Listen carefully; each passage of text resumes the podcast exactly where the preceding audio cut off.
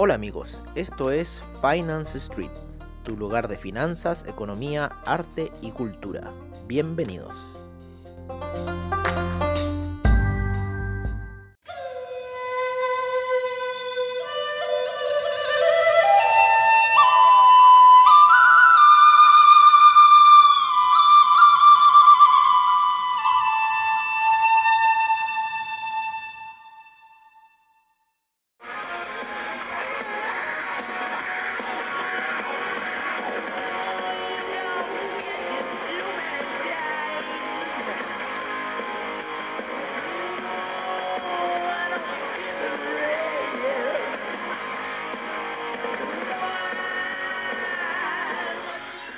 Hola amigos de Finance Street y bienvenidos a esta sesión de previa de mercados, como siempre el estilo de Finance Street, un poco tarde ya, son casi las 8 de la mañana, hemos empezado tarde porque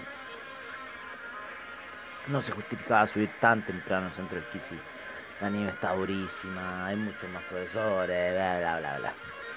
Al final no te dejan ni una clase, así que mejor ir a esquiar tranquilo y eso, bueno amigos míos, estamos viendo un poco lo que es eh, la apertura de los mercados, el previo, ¿no es cierto? Que ha estado bastante flojo durante la noche, sigue esa, esa resistencia, lo que es cuatro horas para lo que es el Nasdaq, ¿no es cierto? El SIP también ha generado un ligero retroceso sin llegar todavía a la resistencia de la media de 200 periodos, ¿vale? Ayer, eh, ayer que se generó, ayer se generó una noticia con el DAX, vale, no, perdón, con el gas. El gas ayer subió un porcentaje pero disparatado, ¿no es cierto? Subió más de un 30%. Vale, eh, ya vamos a ir con el franco suizo, ojo, de estar el oro subiendo como loco. Pero vamos a ir un poco al tema del gas. Natural gas. El cual se mandó, se mandó un alza de un 30% y ha generado ya eh, posiciones vendedoras para lo que es el gas. Eh, porque fue un disparate. O sea, saltar desde los 2.185, casi los 2, eh, 2.100 digamos. ¿no? Y llegar hasta niveles de eh, 2.700. O sea, imagínense lo que es eso en el gas, eso es mucho dinero. Y eso se generó entre lo que empezó el día domingo, ¿no? Con el tema de, eh, de lo que está ocurriendo en Rusia. Nosotros pensábamos que iba a afectar más al petróleo, sin embargo en el gas no nos habíamos dado cuenta de esta situación hasta que de repente vemos por eh, Trading Economics que había un 33% de alza. Y bueno, y ahí encendimos las alertas y claro, ah, es lo que ocurrió un poco en Rusia, el tema de la explosión del gas, ¿no? Lo que está pasando un poco en esa situación. Vamos a ver por eh, un poco en oil price. Um, no, la oil price solamente está entregando informes eh, de, de petróleo como siempre. Pero vamos a ver qué puede pasar. Podemos, podemos buscar ahí de repente alguna situación. Eh, vamos a buscar alguna que nos hable más del gas, ¿no es cierto? Así que veamos esa situación. Vale. Eh, lo que podemos ver ahora, estamos viendo los retrocesos muy ligeros del Nasdaq, muy ligeros del Dow Jones, muy ligero el SP. El DAX cayó, sin embargo se está recuperando. Vamos a ver el índice español apoyado en la media de 20 periodos al alza en gráficos de una hora. El oro apoyado en la media de 20 periodos eh, y con muchas ganas de romper esos 1886 a la alza. Lo mismo que la plata ya está rompiendo esa resistencia de 23 con 80.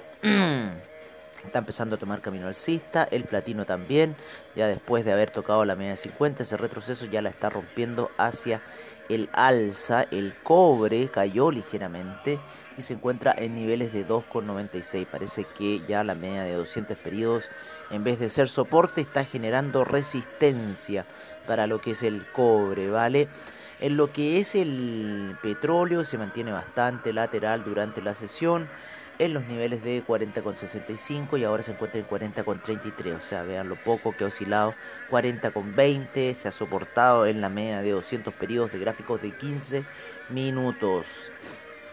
En lo que es el café, el café sí está retrocediendo ligeramente, está queriendo subir un poco, sin embargo las perspectivas bajistas creemos que siguen para el café. Em, si bien el oro subió, estamos viendo la subida del euro que llegó a 1.170, ¿vale? Lo mismo que el dólar index que se encuentra retrocediendo y todavía no cae de los 94. Estamos expectantes ante esa situación. En el criptomercado se mantiene la lateralización por parte del Ethereum, por parte del Bitcoin. Sin embargo, ayer, lo que fue el reporte de criptomercado, ya teníamos una criptodivisa que estaba viendo un piso ya, eh, había entrado en la zona de los 99, ahora está en la zona de 100,72 que es el Bitcoin Vault. Las otras criptos están ahí tendiendo a recuperarse y otras se ha recuperado bastante. El Stellar también, el Tesos, el Monero, el EOS, el Litecoin se ha recuperado. Han estado escalonando suave. El Binance Coin está también subiendo fuerte. ¿No es cierto? Y tenemos estas situaciones ahí, Ripple, esas situaciones. Así que estamos viendo esto por el momento en lo que es eh, un poco el criptomercado, en lo que es eh, los metales preciosos, en lo que son los índices y en lo que son algunas divisas. Dentro de las divisas, ¿no es cierto? Les decíamos que el franco suizo, franco suizo se ha apreciado. A ver, ponemos el franco suizo, ya está a niveles de 0.921 y cayendo luego de esas ventas que sugerimos desde ayer. Sigue cayendo el franco suizo, puede que se vaya a encontrar en la media de 200 periodos en gráficos de una hora, que está en 0.919. Vigilar ese eh, punto de soporte que quizás sea para el franco suizo en lo que es ahora. En lo que es la gráfica daily, yo creo que podría seguir cayendo al 0.915, ¿vale? Así que esos son los dos puntos de soporte que podríamos ver en el franco suizo, 0.919 y 0.915 para esta situación, ¿vale? Así que bueno, vamos a ver qué sucede y nos veremos mañana, porque no vamos a tener sesión nocturna y tampoco previa mercado mañana. Así que nos veremos mañana a la noche en la sesión nocturna. Les deseamos un muy buen trade. Hoy día es día martes, martes a miércoles. Vamos a ocurrir, ahí va a ser, son días de mucho movimiento el martes, miércoles. Así que esperemos que todo salga de acuerdo, por lo menos va todo de acuerdo a lo previsto como reloj suizo. Así que tengan mucha precaución al tradear, amigos míos. Y nos veremos eh, pasado mañana, ¿vale? En la sesión nocturna. Eh, esto es algo que, en cierta forma, nos sobrepasa, pero no vamos a hacer un programa así todo hablando en inglés. Si quieren lo hacemos en inglés, no van a entender ni carajo. Pero bueno, eso amigos míos, un abrazo, nos veremos mañana, cuídense, tengan buen trade y estamos con la información.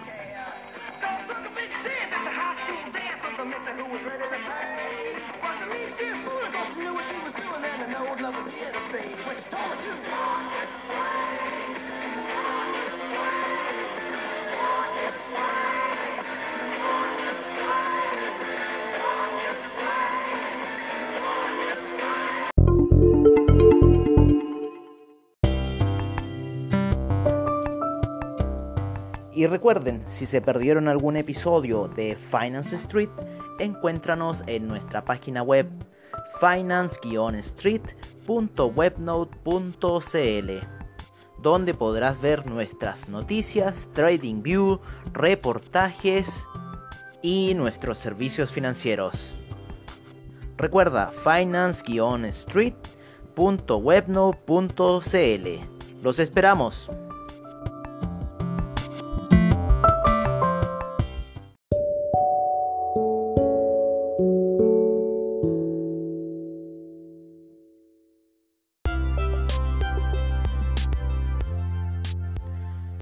Bueno amigos, eso ha sido todo en nuestra sesión de previa de mercados, como siempre al estilo de Finance Street. Agradecemos a investing.com, Trading Economics, AvaTrade, eh, CoinGecko por toda la información que nos brindan a diario. Y los esperamos en lo que será nuestra sesión nocturna. Hasta pronto amigos.